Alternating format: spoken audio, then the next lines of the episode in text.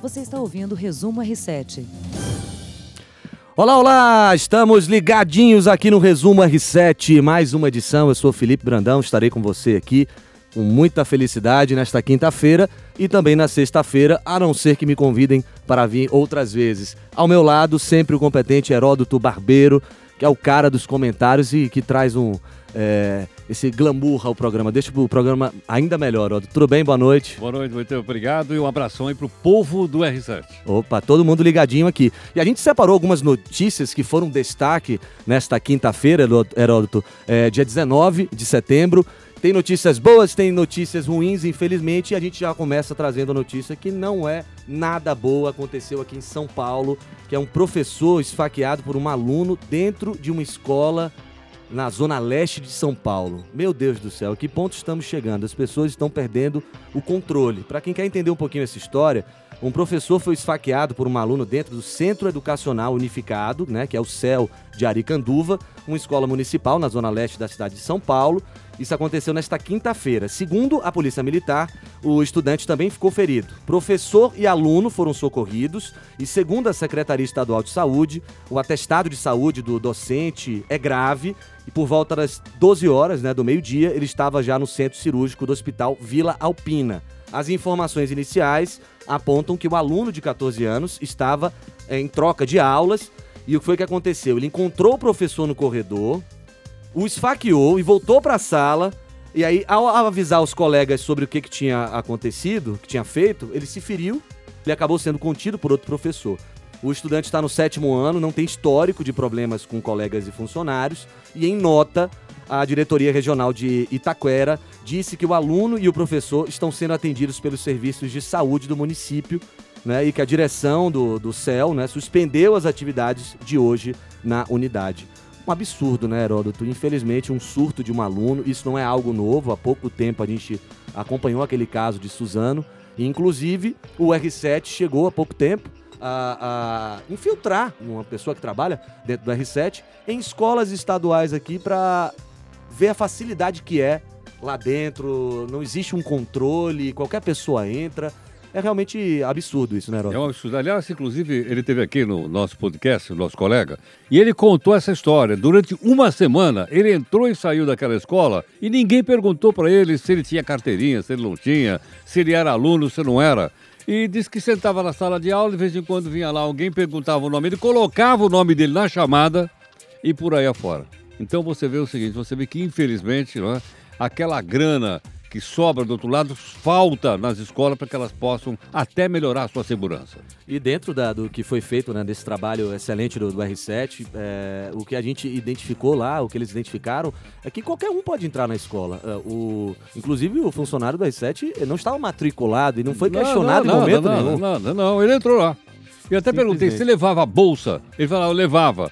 Eles olhavam o que você tinha na bolsa. Não, imagina, por exemplo, você falou desse cara, se ele tivesse levado uma faca. É, foi o Kaique, né? Ela, que trabalha no R7. Kaique, exatamente. Parabéns pelo trabalho parabéns, dele, que parabéns. esteve lá e, e pôde é, mostrar para todo mundo né, o que de fato acontecem nessas escolas por todo o país, né? Nesse caso aqui em São Paulo. É realmente um absurdo, a gente torce para que o professor que está ali dando uma aula, né, que está ali ensinando uh, os alunos, que ele possa se recuperar em breve Lógico. e que esse garoto seja. É, tem um acompanhamento, né? Porque não pode sair liberado. Alguma coisa tem de errado com ele. Exatamente.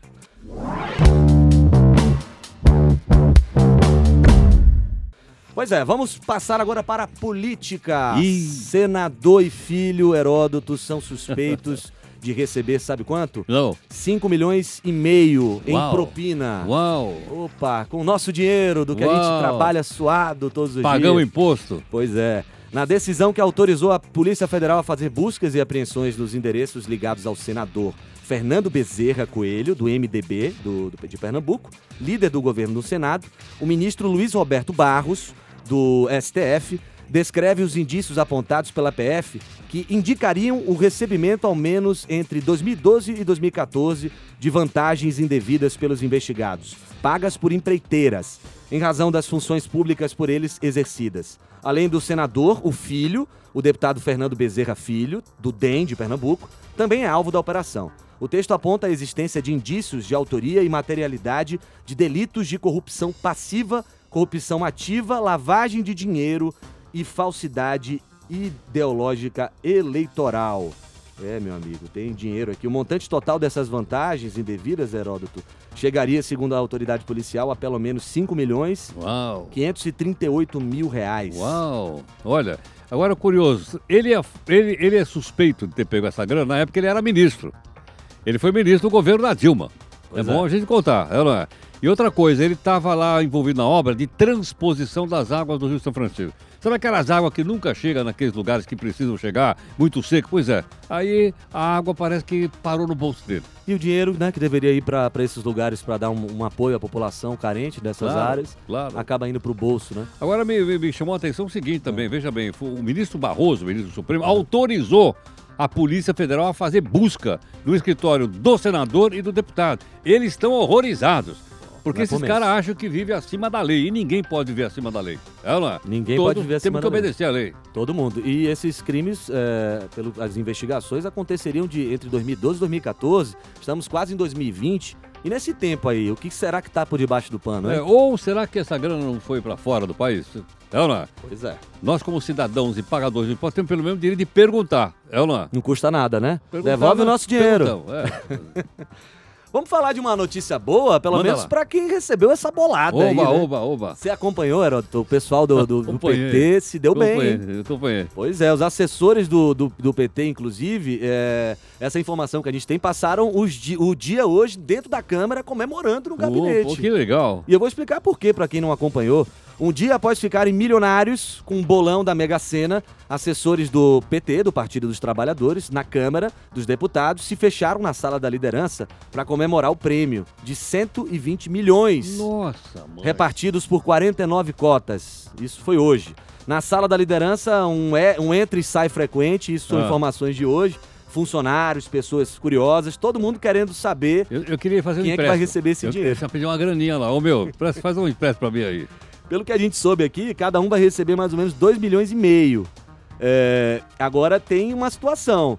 Tá Tem, felizmente, né, que são pessoas humildes que trabalham ali, né, diariamente. Que legal. A gente tem informação que uma faxineira e vai receber também, ganhou esse Dois prêmio. pau e meio? Isso, dois pau e meio. E um motorista que teria apostado mais do que todo mundo, esse receberia mais ou menos 15 milhões de reais. Pelo amor de Deus. meu. Amigo, vai estar com o resto da vida feito, né, Heródoto? Agora, sabe uma coisa curiosa? Ah. Sabe quando é que foi comunicado isso ou não? Quando? Na sessão, ontem à noite, ao vivo, o pessoal estava discutindo lá no plenário aquela grana dos partidos políticos. Sim. né? E aí um deputado, que eu não me lembro, nem era do PT, eu vi porque nós estávamos no ar com isso aí. Ele foi e falou isso aí lá. Meu Deus. Falou, olha, o Bolsonaro agora vai pagar o PT. Todo mundo ficou assim, disse, não, Como peraí, assim? é, é, entendeu não? E contou essa história. Pois Foi é. engraçadíssimo. Ele, uma participação desse deputado contando, porque ele contou lá ao vivo. Então todo mundo parou de discutir a grana dos partidos para dar risada, porque o cara tinha contado, olha, o pessoal ganhou uma grana aí. E teve um comentário que um, um político fez, que eu achei até é, engraçado. Ele disse o seguinte: quem chegar pra trabalhar é porque não ganhou. De fato, né? É, claro. Quem foi pra lá, meu amigo, é porque ainda não, não é a hora dele. Ou tá, tá disfarçando, né, né? Tô disfarçando porque você já viu, você ganha uma dessa, o que tem de, bi- de bicão, né? É. Ô meu, dá pra emprestar uma grana aí? Isso aí É. já tem normalmente, imagina quando o cara ganha uma bolada dessa. né? Exatamente. Guarde bem seu dinheiro. Eu também acho que eu ia continuar indo só pra disfarçar um pouquinho. Bom, vamos, fa- vamos falar de uma, uma notícia boa, digamos assim, porque a polícia agiu, tá agindo pelo menos, no Rio de Janeiro. O suspeito de construir prédios, né? Essa tragédia que aconteceu, é, que caíram lá na Musema. É, ele foi preso pela polícia, então é uma boa notícia. A Polícia Militar do Recife prendeu o Zé do Rolo. Como chama? Zé do Rolo é o Zé do apelido Rolo. dele. Você compraria uma casa fabricada pelo Zé do Rolo? Ah, mas você acha que ele vai se apresentar como Zé do Rolo? Não, de jeito nenhum. Vai colocar um nome todo, engra- né, um nome formal. Zé do Rolo é só pra, nos bastidores. Bastidor. Pois é. Prenderam ele no interior do, do Rio de Janeiro, na, na- ontem mesmo. Segundo a polícia, ele é apontado como líder do grupo responsável por vender apartamentos dos dois prédios que caíram na Musema, na zona oeste do Rio de Janeiro. Deixou, né, relembrando a vocês, 24 pessoas mortas e inúmeras feridas. Contra ele havia um mandato, mandado de prisão preventiva e expedido pelo Tribunal de Justiça do Rio de Janeiro. E o Zé do Rolo ele foi detido em um sítio na zona rural de Afogados da Ingazeira, a cerca de 400 quilômetros da capital. Ele estava com duas espingardas. Será que é menino bom? Tentou fugir pela caatinga, mas foi alcançado pelos policiais. Outras duas pessoas foram presas por darem cobertura ao homem e aos policiais. Ele explicou que fugiu do Rio de Janeiro com medo de represálias da milícia ao qual ele era ligado. Agora veja que coisa interessante. O cara se escondeu num local, 400 e tantos quilômetros, é isso ou não? Pois é. No interior do Pernambuco. Interior e foi encontrado lá. Como será que a polícia descobriu que esse cara estava lá? Não é uma boa pergunta ou não? Serviço de inteligência, muito É, lá. provavelmente da polícia, né? É, exatamente. Agora, se ele, ele achou que não ia ser preso, a polícia tá aí para fazer o, o serviço de investigação e normalmente Lógico. eles fogem para essas áreas de zona rural, onde a presença da polícia é, é mais complicada, né? Mas Pegaram o homem. Pegaram o homem.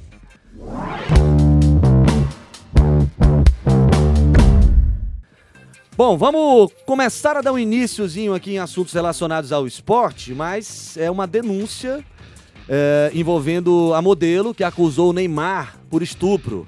O Ministério Público de São Paulo denunciou hoje a Nájila Trindade e o marido dela, né, o, o Stevens Alves, por fraude processual no caso da acusação de estupro feita pela modelo ao jogador Neymar. Alves também foi incriminado pelo Ministério Público por divulgação de conteúdo erótico.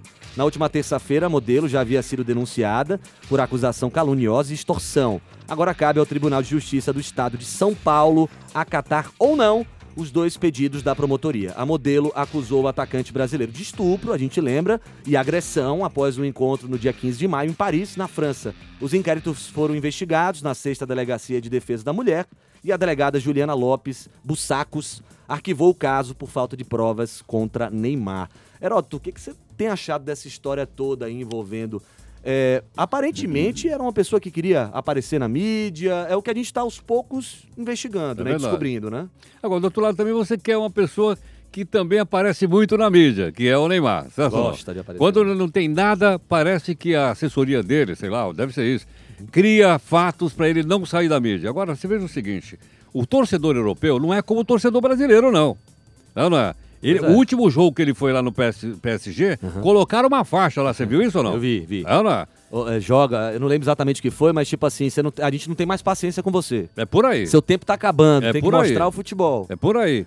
Quer dizer, então o pessoal lá quer saber assim, tô pagando o seu salário, meu, você tem que trabalhar. Você não tem que ir para boate. Tudo bem, quiser ir para boate, você vai, mas no dia seguinte tem que trabalhar. E o- às vezes as pessoas fazem confusão. Não, não. É muita celebridade e, e pouco futebol. E ele tem muito futebol para dar. Você conhece melhor do que eu, não conheço pouco esporte. Tem que aparecer mais dentro de campo, né, Heródoto? É, é lógico, pô. E de pé, né, meu? Não, de, não deitado, né? Não dando cambalhota. Não dando cambalhota. A gente está chegando na metade do programa e essa é a hora. Eu aproveito que estou aqui para trazer um pouquinho do que eu mais gosto, que é o esporte aqui no Resumo R7. Atlético, Atlético, conhecemos teu valor. O Atlético Paranaense, Heródoto. Quem Uau. diria, hein? Você esperava isso? Campeão da Copa do Brasil, o Atlético Paranaense foi recebido com festa. Centenas de torcedores no desembarque no aeroporto Afonso Pena, em Curitiba.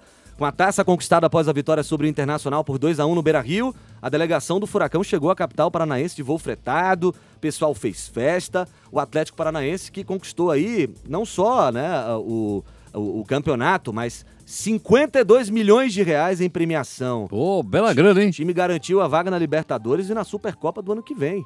Tá Pô, parabéns, parabéns, legal, bacana. E olha, ganhar do Internacional, é isso ou não? Pois é. 2x1 lá em Porto Alegre não é fácil. Não é nada fácil.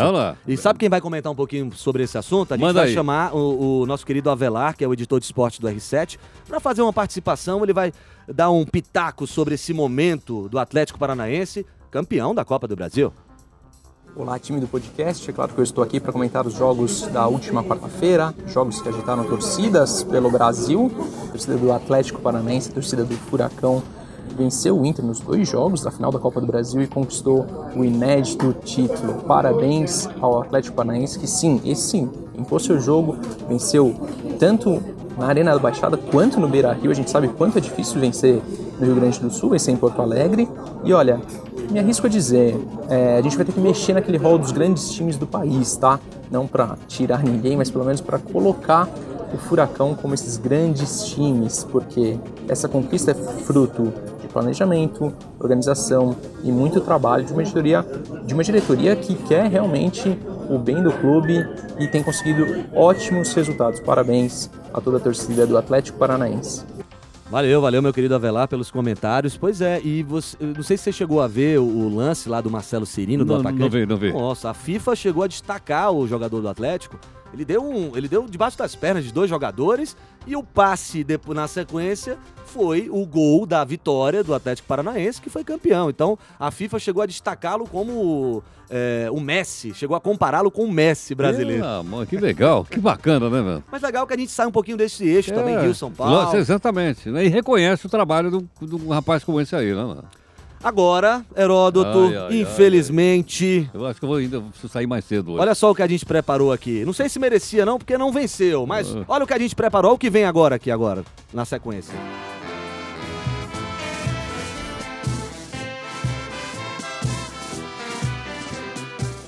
Vendo? Tô dando uma moral pro torcedor corintiano. Ô, ô. Tô dando uma moral pro, pro Claro. grande time que é o Corinthians, mas não tá numa fase muito boa, hein? O Corinthians começou mal a semifinal da Copa Sul-Americana na noite desta quarta-feira em Itaquera. O Timão perdeu por 2 a 0 pro Independente Del Valle. Os dois gols do time equatoriano foram marcados por Torres. No primeiro tempo, o Timão jogou muito atrás e mesmo assim eles saíam em desvantagem. Na etapa final, o time de Carilli ainda tentou, foi pra cima, mas esbarrou na marcação do rival, na falta de pontaria também e acabou sofrendo o segundo gol no contra-ataque. É aquela coisa, né, Heródoto? Tá perdendo o jogo, tem que ir pra cima, mas acabou é, não, jogou, acertando. jogou mal ontem. O que, que você achou do, do não, eu não achei nada, sabe? Porque logo de manhã me ligaram assim, e aí, você já tomou café? Eu falei, não. E o Del Valle, você já tomou o Del Valle? Falei, Esse meme aí tá, É, é, não. tá demais na, Do na Del. Valle, pô, sacanagem, né, meu? E sabe o que, que me passaram? Ah. O hino do Del Valle, cantado em espanhol, meu. Cantaram ainda o é, hino? É, é, o hino. Nossa. O hino do Del Valle. Mas o que chama mais atenção é que o Corinthians é um time sempre muito forte dentro de casa, né? Mas parece que ontem não deu nada certo. E na própria coletiva de imprensa, o, o técnico Carilli, que segundo o Andrés Sanches, presidente, é, não tá balançado no cargo, ele, o Andrés bancou o Carilli, mas o Carilli justificou que o Timão sofreu muito por ter um time muito menino, com jogadores poucos vividos. Mas a gente fez uma checagem no elenco e não é tão Não é bem assim? não é bem assim. Né? A gente checou que a média de idade do, do time titular do Corinthians na semifinal foi superior a 28 anos. A defesa, por exemplo, formada por jogadores com mais de 30 anos. Apenas três peças nesse time do Corinthians, titular, tem menos de 25, que é o Cleison, com 24, Pedrinho e o Matheus Vital, ambos com 21. Então, é, é aquela coisa, você como torcedor corintiano acha que o Carilli deve ser mantido? Não, e lógico, dá pra reverter claro. a situação? Não, não, eu acho que o carinho deve ser mantido. Agora, quando o dirigente de futebol diz que o técnico está prestigiado, meu amigo, é sinal que ele está a um passo de ser defenestrado, né, jogado pela janela. Mas eu acho que ele tem que parar com isso aqui no, no Brasil. Você não viu recentemente a saída do Filipão? Lá do. Pô, é não é? Eu- eu- O técnico do Real Madrid, salvo engano, o cara tá uns 20 anos lá no Real Madrid. Ah, tem. Tem Tá uns verdade técnicos não? que... Ganha ou perca, o técnico é o mesmo, pô. Agora aqui o cara perde e tá na rua. Aqui a gente tem essa, essa, essa velha onda, digamos assim, de que o treinador. A culpa sempre tem que ser de alguém. Não dá pra substituir o elenco todo, né, Heródoto? Então eles vão fazer o quê, a diretoria? Vão pegar uma peça apenas e mudar pra tentar dar uma motivada no elenco. Acho que, que acompanha um pouco de futebol percebe isso. Mas eu acho também que o Carilho tem que ser mantido, pelo que eu vejo nos bastidores, ele tem ainda é, é, o respeito do, dentro do clube dos jogadores. Agora, o que, que vai acontecer? O, na próxima quarta-feira, o jogo vai ser em Quito, na- no Equador. O Equador. É mais, é mais alto lá ou não? Eu, eu acredito que sim, É? porque tem ainda esse problema da, da, da Da altitude. É, o Corinthians vai ter uma dura missão, né, para conseguir chegar à final da competição. Se devolver os 2 a 0 a decisão vai para os pênaltis. Ah. Para se classificar direto, precisa vencer por dois gols de diferença, desde que faça três ou mais gols, né? Um exemplo, 3 a 1 4 a 2 E o Del, Valle, por sua vez, pode perder por qualquer placar com um gol de diferença, que mesmo assim avança. Tá confiante? Tô, tô confiante sim. Eu acho que agora o pessoal vai, vai ah, honrar a torcida do Corinthians. O Corinthians é aquele time do sofrimento que ganha aos 48 do segundo tempo, etc, etc, etc. Porque quando a gente não ganha, aguenta, viu? Aguenta o pessoal pegar no pé da A gente. zoação aqui. hoje foi ah, grande, foi né? terrível, foi terrível, foi terrível. Heródoto, a gente Bora. tá chegando no finalzinho do nosso resumo R7 de hoje. E amanhã, tamo junto de novo? Tamo lá. Então tá certo. Amanhã no Resumo R7 você não pode perder. Fica ligado no podcast. Até amanhã, gente. Muito obrigado pela sua audiência. tchau. tchau. tchau. tchau. Você ouviu Resumo R7.